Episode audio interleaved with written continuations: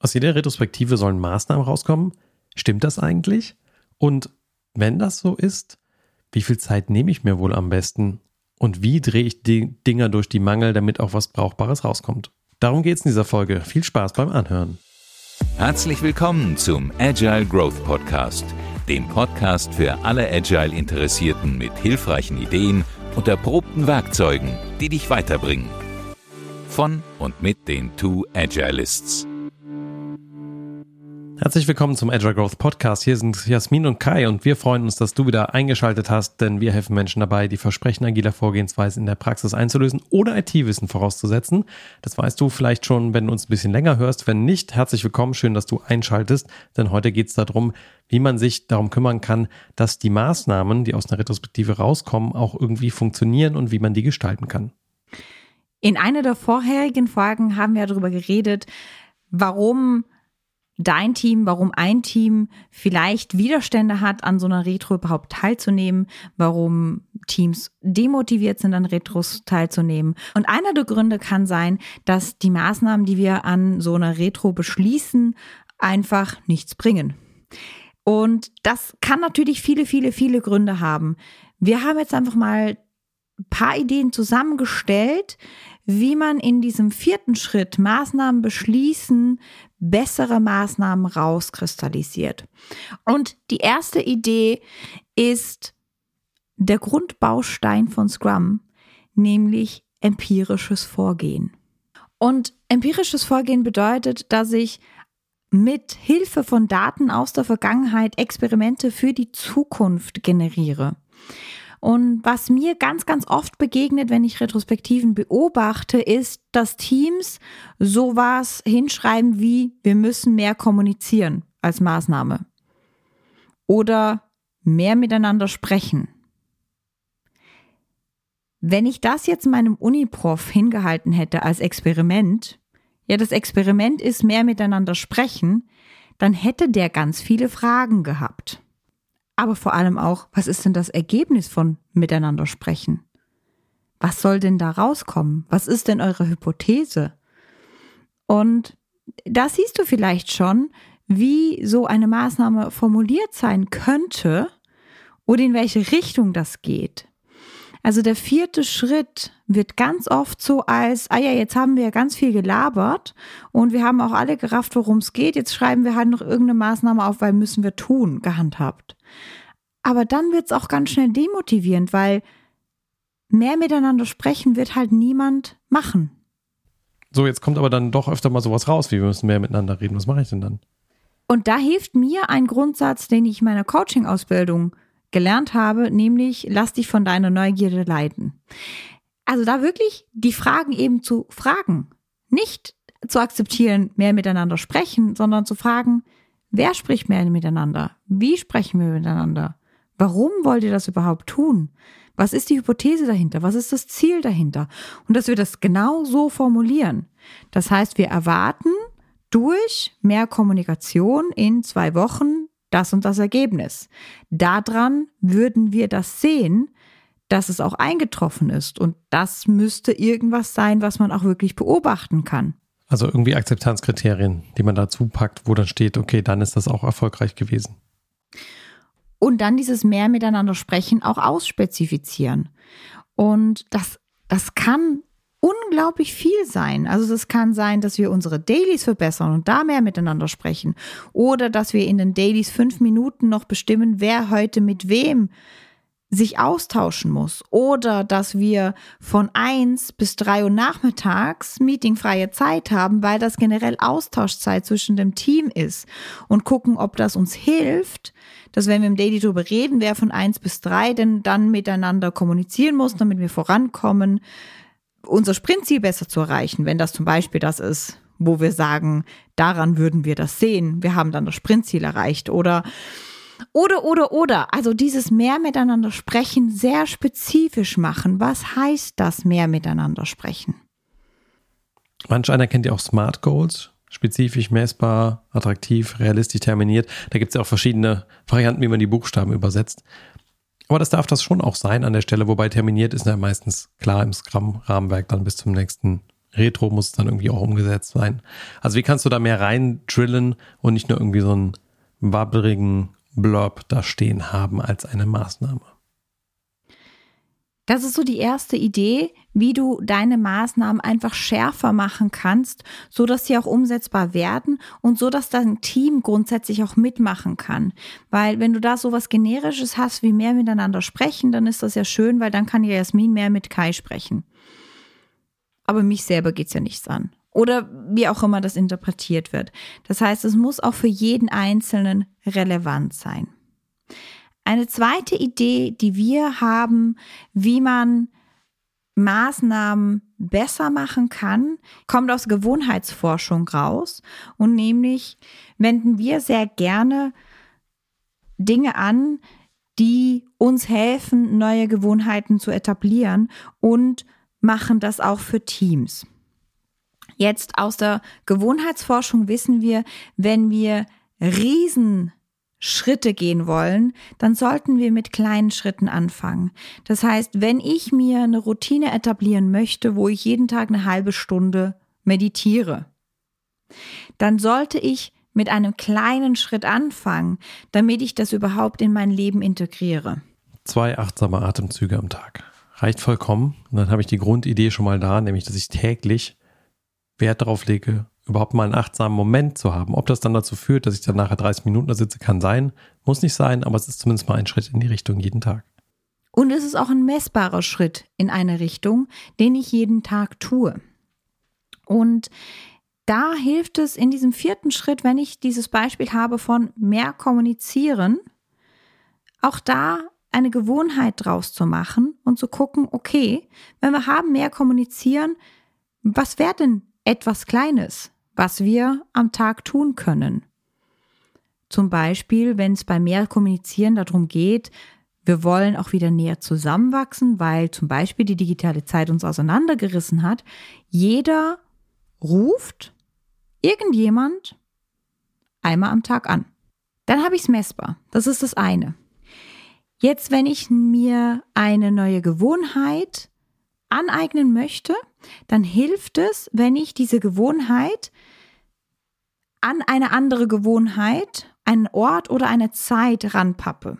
Das heißt, mein Beispiel von jeder ruft jemand anders einmal am Tag an, das ist fein für das Gros, aber jedes Individuum kann sich dann selber noch überlegen, möchte ich das an eine andere Gewohnheit, die bereits etabliert ist, dran machen? Zum Beispiel ich mache das immer nach dem Daily. Nach dem Daily frage ich, Kai, hättest du nach dem Daily noch kurz Zeit für mich? Ich würde ganz, ganz gern noch kurz mit dir schnacken. Dann kann Kai Ja oder Nein sagen, aber dann habe ich das schon terminiert. Also das wäre Habit Stacking. Ich pappe meine, meine neue Gewohnheit an eine andere Gewohnheit ran. Oder wenn wir zum Meditieren kommen, jedes Mal nach dem Zähneputzen morgens setze ich mich eine Minute auf mein Meditationskissen dann habe ich das schon gemacht. Oder ich kann es an einen Ort binden. Das ist natürlich jetzt im Homeoffice äh, eher schwierig, es an einen Ort zu binden. Aber sagen wir mal, wir ähm, sind wieder im Büro das heißt, jeden Morgen, wenn ich ins Büro reinlaufe, also wenn ich zur Tür bin, überlege ich mich, mit wem ich mich heute unterhalte und gehe direkt an diesen, an, an den Tisch. Dann habe ich sogar an Ort und Zeit gebunden. Das wären die zwei Dinge, wo ich es noch ranmachen kann, an einen Ort oder Zeit. Also ich kann auch sagen, jeden Mittag, wenn ich vom Essen zurückkomme, rufe ich jemand an und dann habe ich meine neue Gewohnheit etabliert. Das heißt, es hilft uns, wenn wir da eine Routine reinbringen, entweder an eine andere Gewohnheit ranpappen, an eine Ort gebunden sein. Das kann zum Beispiel auch sein, äh, wenn ich zurückkomme vom Kindergarten von meiner Tochter oder an eine Zeit. Deswegen ist ja auch eine Definition of Done so eine schöne Sache bei einem agilen Team, denn dann haben die zum Beispiel regelmäßig, wenn ein Backlog-Item fertig wird, kann man direkt neue Gewohnheit dran stacken, weil da ist ja eh schon die Gewohnheit, dass ich da ein paar Schritte mache, dann kann ich auch noch einen mehr dazu aufnehmen. Ein Ort für Gewohnheiten.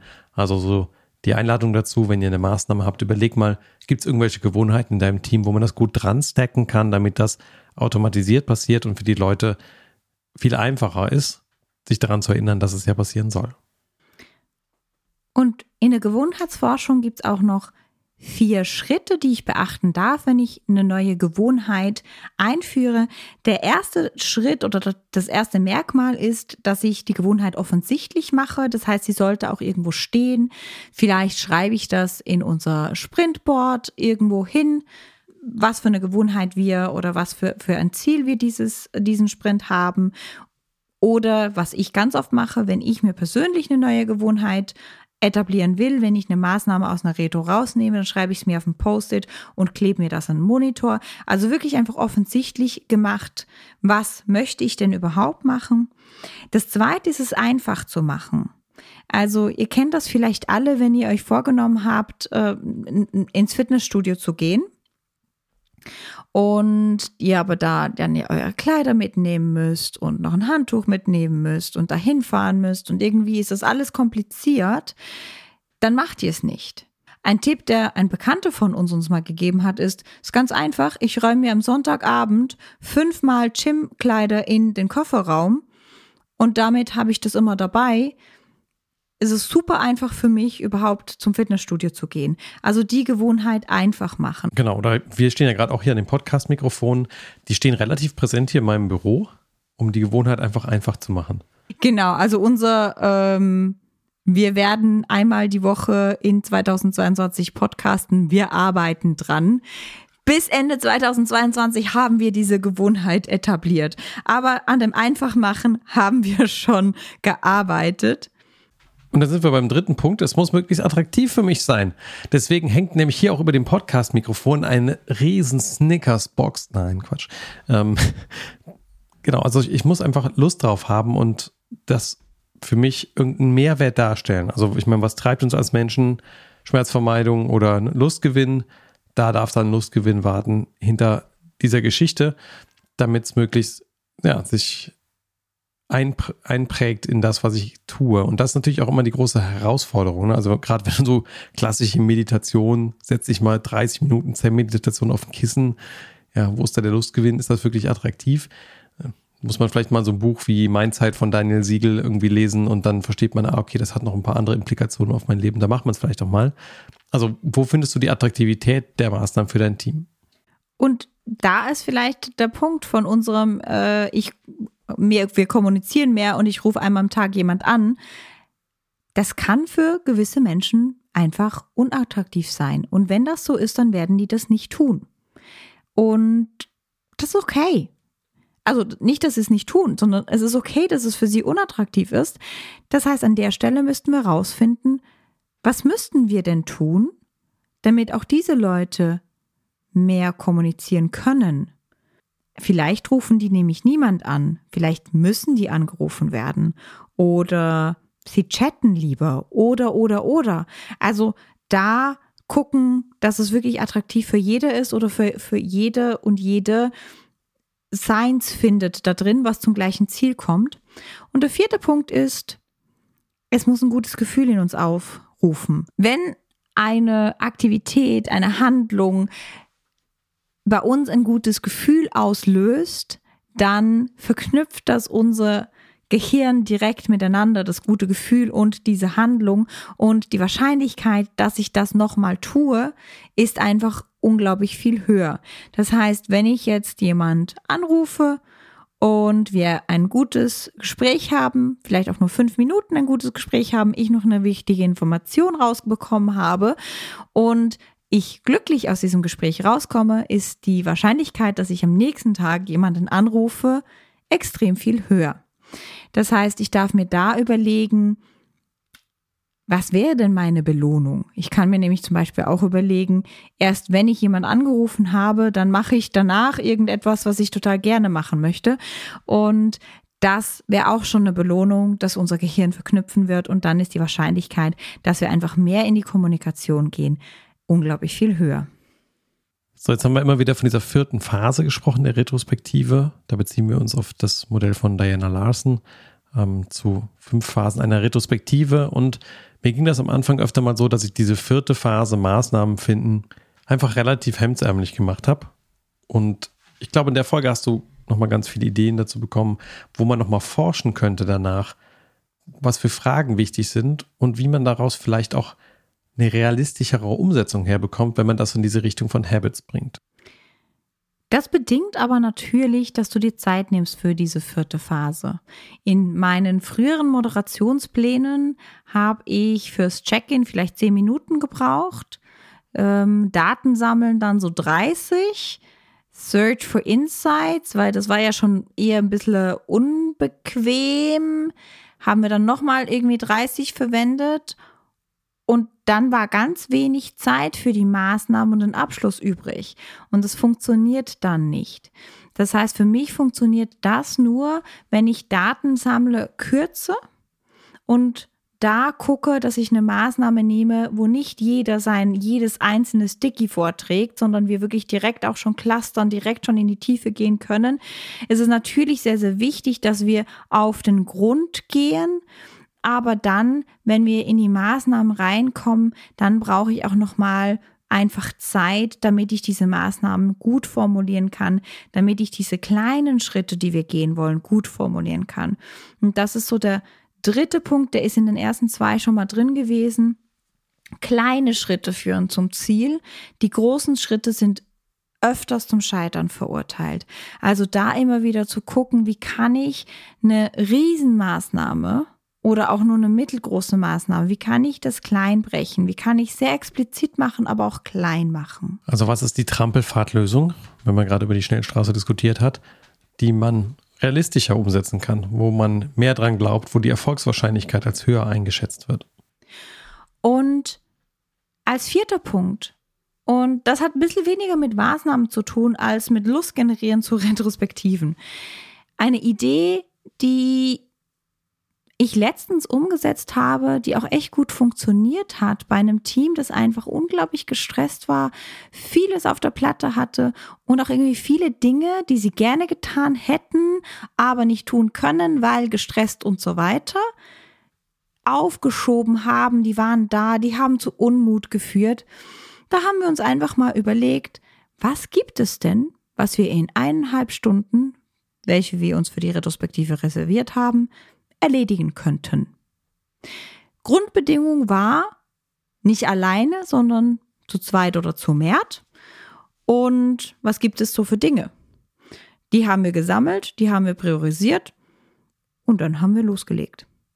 Und jeder ist sehr, sehr befriedigt aus dieser Retrospektive rausgegangen, weil wir einfach mal uns was Gutes getan haben, dem Team was Gutes getan haben, ganz viele Dinge erledigt haben, die schon lange, lange, lange auf der langen Bank gewartet haben oder auch einfach Freude bereitet haben und im Alltag untergegangen sind.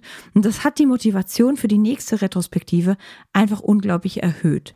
Ich weiß, ich habe diesen Tipp von irgendjemandem bekommen und es tut mir total leid, dass ich den oder diejenige hier nicht referenzieren kann. Ich weiß nicht mehr, wer es war, aber das war unglaublich gut und ich wollte dir den Tipp jetzt auch noch mal einfach ins Herz legen.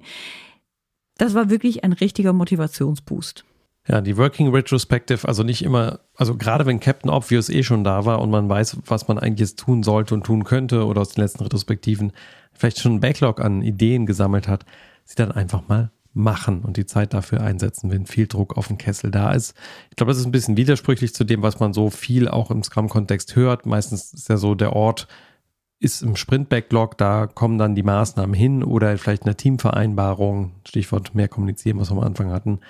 Ähm, aber hier mal so die Einladung dazu, das gar nicht so zu machen, sondern direkt in die Umsetzung zu gehen, wenn ich weiß, das wäre wertvoll und vielleicht so in mehreren Kleingruppen gesplittet. Charmantes Pattern hier. Und damit wünschen wir dir erfolgreiches Experimentieren in deinen Retrospektiven. Und wir freuen uns, wenn du bald wieder einschaltest beim Agile Growth Podcast.